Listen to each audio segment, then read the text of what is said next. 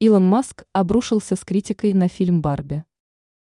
Один из богатейших людей Земли, владелец несметных миллиардов, в купе с компаниями SpaceX Tesla и Twitter Илон Маск оценил нашумевший фильм «Барби».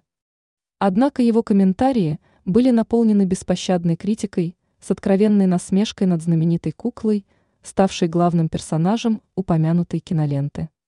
А все потому, что предпринимателю в этой картине – не понравилось очень частое, по его мнению, фигурирование слова «патриархат». Об этом информирует газета «РУ», отмечая, что Маск заявил о возможности потери сознания при просмотре Барби. Такое, согласно бизнесмену, может вполне произойти, если каждый раз, когда героини картины произносят слово «патриархат», употреблять алкоголь.